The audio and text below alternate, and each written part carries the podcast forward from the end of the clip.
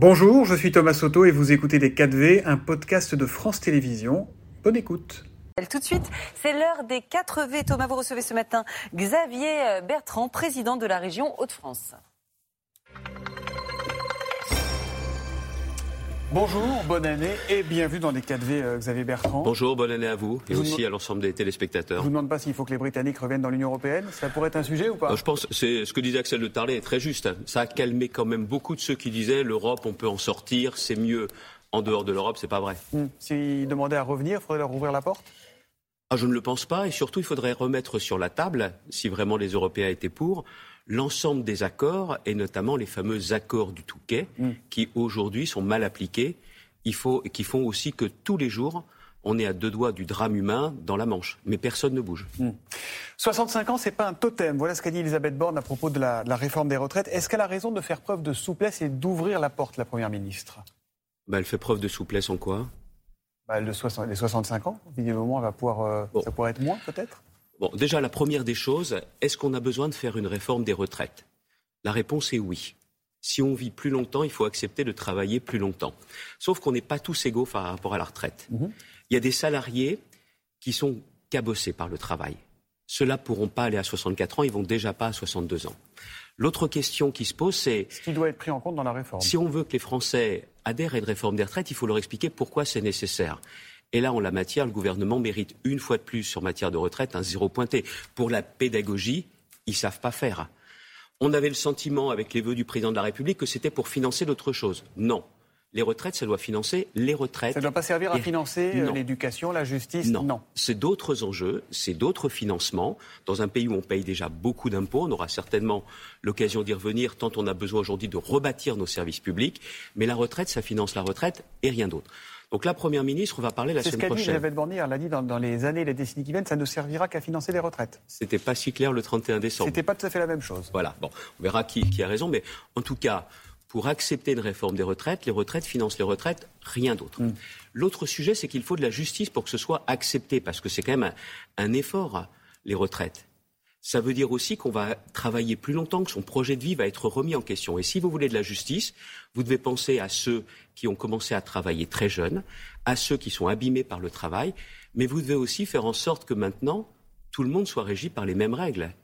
Les régimes spéciaux, la clause du grand-père, ça veut dire que ce système s'éteindra complètement dans 43 ans.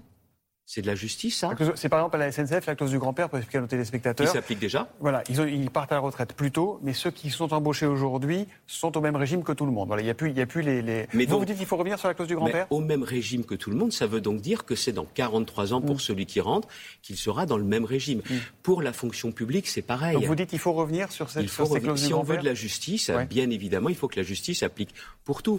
Vous avez aujourd'hui public et privé ce ne sont pas les mêmes règles de calcul. On continue avec ces différences. Donc vous voyez, les Français. Finalement, vous, êtes, sur une ligne plus dure qu'Emmanuel Macron encore. je suis sur une, sur une ligne plus juste.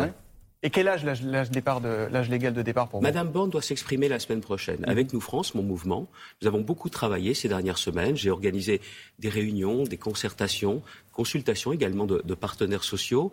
Et je m'exprimerai la semaine prochaine. Je dirai ce que je pense de cette réforme. vous êtes là tant qu'à faire, dites-le ce matin. Non, non, non. Bah, vous savez exactement ce que propose le gouvernement. Non, mais l'âge légal pour vous proposer Thomas quoi Soto, est-ce que vous savez ce que propose le gouvernement? Bah, C'est une discussion, 63, 64, 65 bah, voilà, ans. il y a des concertations qui sont en cours. Ce, que je vous dis également... Et vous, c'est 64, 65 ans, c'est quoi? Quand vous avez fait votre réforme il y a quelques années, euh, vous proposiez 64 ans en 2030. Voilà, quand vous étiez en disant qu'il faudrait travailler deux ans de plus. Mm. Deux ans de plus. Il y a différentes façons de voir les choses. Il y a le report de l'âge légal, mais qui pénalise celles et ceux qui ont commencé à travailler très jeunes. Mm. Il y a l'allongement de la durée de cotisation, ce que nous avions fait en 2003. J'étais le rapporteur de ce texte. Est-ce que vous êtes pour un report de l'âge légal Thomas Soto, la semaine prochaine, je m'exprimerai. Ah, c'est quand même bizarre, hein bah, vous avez les propositions du gouvernement, vous? Bah, bah, Peut-être qu'il a besoin d'entendre les vôtres pour pouvoir se, déterminer. moi, je vais vous dire, ce que je veux, c'est de la justice. C'est un, il y a besoin de responsabilité politique. Parce que les réformes, elles visent à garder. En tout cas, il faut une réforme des retraites. je vous l'ai dit tout à l'heure. Est-ce que, votre camp politique, les Républicains, les, les, députés, les sénateurs, devront voter cette réforme des retraites? Tout dépend si la justice est au rendez-vous. Hmm. Si la justice n'est pas au rendez-vous, moi je ne me vois pas voter un tel texte. Et la justice, encore une fois, c'est penser à ceux qui ont travaillé très jeunes, à ceux qui sont abîmés par le travail, aux femmes, aux indépendants. Mais j'ai aujourd'hui beaucoup de questions. La, pension minimum à 1200 euros, C'est pour qui?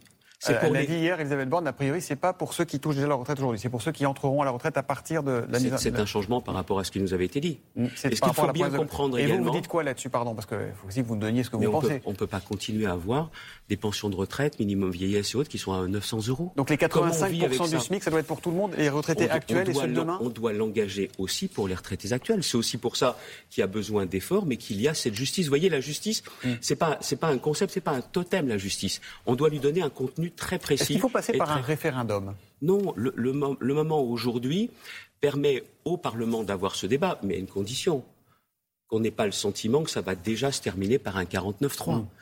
Il faut très clairement, sur un sujet comme celui-là, qu'on explique encore une fois pourquoi il y a besoin d'une réforme et surtout qu'on ne donne pas le sentiment que c'est parce que le gouvernement veut montrer ses muscles qu'on est obligé de le faire. Est-ce que c'est le moment de cette réforme Est-ce qu'il y a un front unisyndical déjà qui se dessine, y compris la CFDT qui est plutôt modérée d'ordinaire Est-ce que c'est le moment de faire cette réforme Il y a d'autres urgences il y a des urgences plus absolues.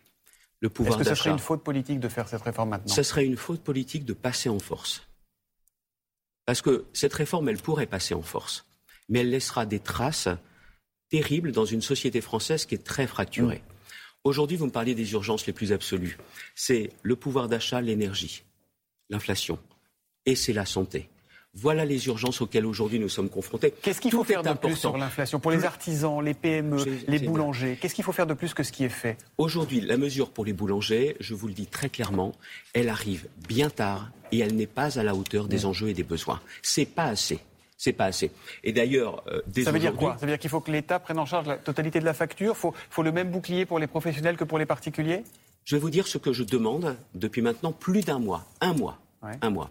Ce que demande notamment le président des artisans des Hauts-de-France, Laurent Rigaud, depuis maintenant deux mois. Deux mois. Il dit qu'il faut un système, et je reprends cette proposition, d'un trois tiers. L'augmentation de la facture, un tiers pour l'artisan, mhm. un tiers pour l'État, un tiers pour l'énergéticien. Les mesures qui ont été prises hier, c'est ça quand même qui est dingue. Aujourd'hui, c'est à peu près 40% pour l'artisan. Non, non, non. Ça va être au maximum entre 20 et 40%. Et les 60%. Aujourd'hui, des boulangers dans la presse, euh, dans, dans les Hauts-de-France, nous disent quand on peut pas, on peut pas. Et donc, derrière cela, ce qu'il faut bien comprendre, c'est que vous avez les boulangers, mais alors les bouchers doivent faire quoi? Ils doivent se faire entendre de quelle façon? Ils sont confrontés aux mêmes difficultés? Et notamment les artisans qui travaillent avec des machines, les ébénistes. Il faut faire quoi? Ce qui aujourd'hui est terriblement inquiétant, c'est que ce gouvernement ne sait pas anticiper et que bien souvent il donne le sentiment d'être sourd. Mm. Des, élus, des élus, des artisans, des, élus euh, comme moi, nous faisons ces propositions depuis des semaines et des semaines. Pas de décision. Et là, il faut que sur un rond-point il commence à y avoir des gens qui viennent dire ça ne peut pas continuer pour que le gouvernement se réveille. Vous, pensez, vous craignez que les boulangers soient les, gilets jaunes de 2023 Mais il n'y a pas que les boulangers, les artisans dans leur ensemble. Vous savez, pour les très grandes entreprises, la décision a été prise très rapidement par le ministère de l'économie d'agir.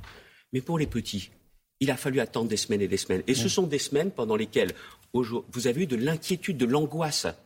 Et aujourd'hui, on, nous dit que le contrat pourrait être négocié quand la hausse est prohibitive, c'est ça? Mais ça veut dire quoi, prohibitif? Donc là, vous dites un tiers, pas plus d'un tiers de hausse à encaisser par les artisans. C'est ce que, c'est ce que vous proposez. Parce que, attendez, juste un autre exemple. 1000 euros de facture en octobre. La facture de janvier, plus de 12 000 euros même quand le gouvernement va prendre entre 20 et 40% Ils ne peuvent pas prendre le reste. Et l'énergéticien à qui hier on a fait les gros yeux, on les mm. attend, soyons sérieux. Ça fait des semaines et des semaines que la situation est sur la table. Ce gouvernement doit maintenant écouter, entendre. Vous dites, vous dites que le gouvernement ne vous écoute pas euh, Vous voulez pas les aider sur la retraite et nous dire à quel âge vous voulez mettre l'âge légal? Non, Thomas Soto, bah, euh, c'est un sujet suffisamment sérieux bah, pour que je ne change pas de position. J'attendrai bah, très clairement ça sera annoncé par le gouvernement d'avoir les propositions du gouvernement et je dirais, à mon sens, le mm. travail que je fais avec mon mouvement Nous France, exactement quelles sont les conditions pour qu'elle puisse être réussie, acceptée et donc juste. Une petite question sur la santé. Il y aurait beaucoup à dire là encore, mais hier, euh, la Première ministre a qualifié la grève des médecins libéraux, euh, qui a commencé pendant les fêtes et qui se poursuit cette semaine, d'irresponsable. Elle a dit que c'est vraiment pas responsable. Le terme exact. C'est vraiment pas responsable de la part d'une Première ministre de dire cela. Pourquoi? Tout simplement parce que les médecins libéraux, aujourd'hui, ils sont à leur travail. Ils sont à leur travail pour soigner les Français depuis des mois et des mois. Et quand on est chef de gouvernement, j'étais ministre de la Santé, on n'a pas à opposer les uns aux autres. Mhm. On n'a pas à opposer les hospitaliers, qui font un travail extraordinaire, aux libéraux. Ce ne sont pas les libéraux qui sont responsables de la pénurie de médicaments que nous avons connue mhm. pendant les fêtes. Est-ce que ce ne sont pas les politiques qui sont responsables de la situation dans les hôpitaux Il y a eu, euh, entre 2003 et 2017, donc notamment quand vous étiez au pouvoir, 69 000 lits d'hospitalisation qui ont été supprimés. Alors vous savez pourquoi? C'est parce qu'on a aussi passé beaucoup à l'hospitalisation à domicile. Et si mon bilan avait été à remettre en cause, pourquoi il aurait fallu attendre 10 ans? J'ai quitté mes fonctions en 2012. Je ne dis pas que vous, hein, je non, dis mais aussi vous, c'est dans la période. non, mais je vous le dis, quand il y a eu des, des, des changements d'organisation de, de l'hôpital, c'est parce qu'on a eu l'hospitalisation à domicile. Mm. Et si je ne me trompe pas, j'ai mis aussi en place des plans sur les urgences.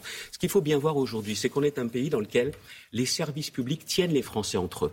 Les Français qui vont bien, ceux qui vont pas bien, où qu'ils habitent. Et on a besoin aujourd'hui de rebâtir ces services publics. Mais ce n'est pas en pointant du doigt, notamment les libéraux. Vous savez, j'ai quatre enfants, j'en ai trois qui, pendant les fêtes, ont été confrontés aux problèmes, comme tout le monde, angine, grippe, laryngite. Il n'y a qu'avant-hier que j'ai pu avoir une, une ordonnance délivré complètement par le pharmacien. Ça fait des mois et eh des ben, mois que les spécialistes pointent ça du doigt. C'est un sujet qu'on abordera pourquoi demain encore une fois, Santé pourquoi encore une fois le gouvernement n'a pas pris la mesure? Ce que nous avons, ce dont nous avons besoin, c'est d'anticipation au maximum par ceux qui nous dirigent et surtout qu'ils écoutent quand on dit qu'il y a des problèmes. Voyez, voilà quelques semaines, j'avais indiqué notamment qu'il y avait d'ores et déjà des risques de pénurie sur les carburants. Il a fallu attendre des jours et des jours pour qu'ils prennent la mesure et qu'ils On entend que vous demandez à être mieux écouté, Xavier Bertrand. Anticiper, c'est la clé. Dernière question. On n'est pas loin ici de la rue de Vaugirard, c'est le siège des Républicains. Vous allez passer embrasser Eric Ciotti en sortant là ou vous repartez dans le Nord direct Je repars dans les, je repars dans les Hauts-de-France directement et je vois avec votre sourire malicieux que vous avez peut-être des idées en tête. Non, je veux, savoir si votre avenir, même votre, sur le plateau, votre avenir politique est encore je chez les LR. Je resterai, je resterai chez les LR. Je ferai tout pour que ça redevienne un mouvement politique central, pas marginal, central. Mais c'est au travers aussi de mon mouvement Nous France que je continuerai à être force de proposition et essayer d'aider les Français là où je suis. Et vous restez chez LR Je vous l'ai dit. Merci beaucoup, Xavier Bertrand. Merci de votre invitation. Merci, euh, messieurs, lui. C'était Les 4V, un podcast de France Télévisions. S'il vous a plu, n'hésitez surtout pas à vous abonner. Vous pouvez également retrouver tous les replays en vidéo sur France.tv.